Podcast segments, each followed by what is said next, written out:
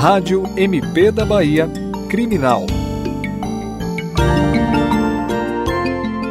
Cinco homens, entre eles três policiais militares e um agente penal, foram alvos nesta segunda-feira da Operação Mosquete, deflagrada pelo Ministério Público da Bahia. A operação investiga o tráfico de armas de fogo e cumpriu nove mandados de busca e apreensão em Salvador. As buscas ocorreram nas residências dos investigados, em um estabelecimento comercial e nas sedes do 22º Batalhão da PM de Cajazeiras, bem como na 23ª Companhia Companhia Independente do Tancredo Neves.